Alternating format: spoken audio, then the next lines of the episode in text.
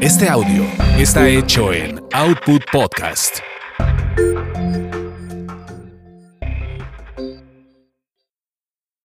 Lo que se quedó en el tintero. Lo que se quedó en el tintero.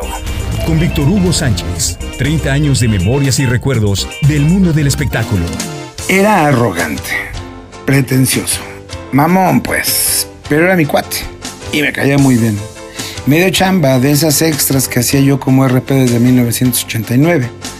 La primera vez lo entrevisté por recomendación de Roberto Ibanco y de Ernesto Álvarez Morfi, los sobrinos arrogantes y pretenciosos y mamones pues del señor Gabriel Alarcón, que era el dueño del Heraldo de México. Ahí te encargo al Bobby, es mi cuate. Sí, señor Vivanco, dime Roberto. Ok, Roberto. Y así conocí a Roberto Palazuelos cuando llegó a un personaje más relevante en su corta carrera como actor. Trabajaba en Muchachitas, una telenovela que en su momento fue exitosa. Muchachitas, todo lo podemos conquistar. Muchachitas, con todo un camino por andar. Pero él ya era todo un personaje en el mundo de los socialites.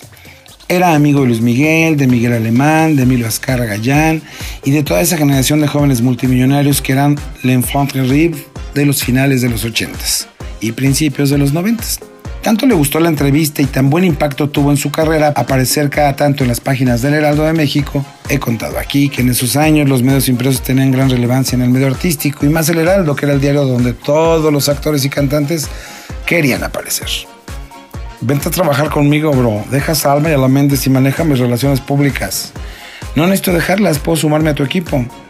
Aunque muy joven, ya me había ganado el respeto y la amistad de la mayor parte de los editores de espectáculos y de dos que tres revistas, así que bien podría ayudarle a Palazuelos a que le publicara notas en algunos medios.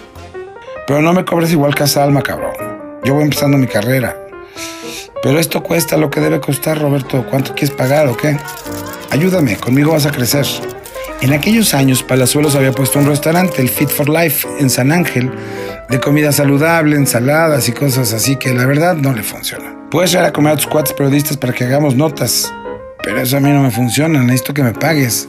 Te voy a pagar con algo mejor.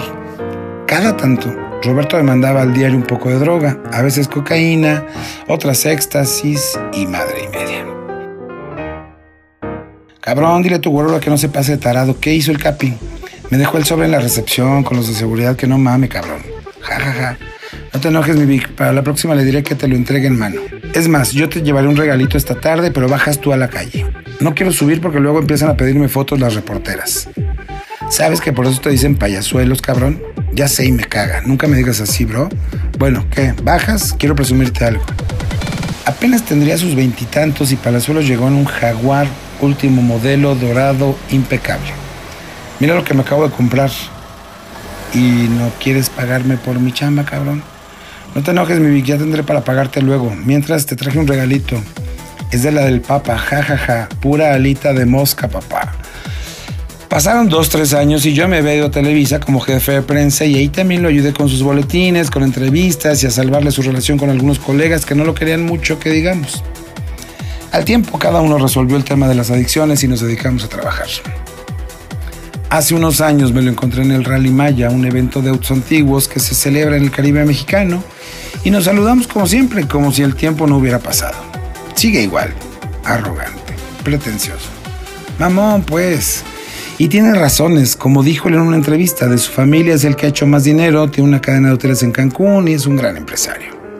El diamante negro le llaman ahora. ¿Te acuerdas del Fit for Life, Roberto? ¿Te acuerdas que no pagabas, cabrón?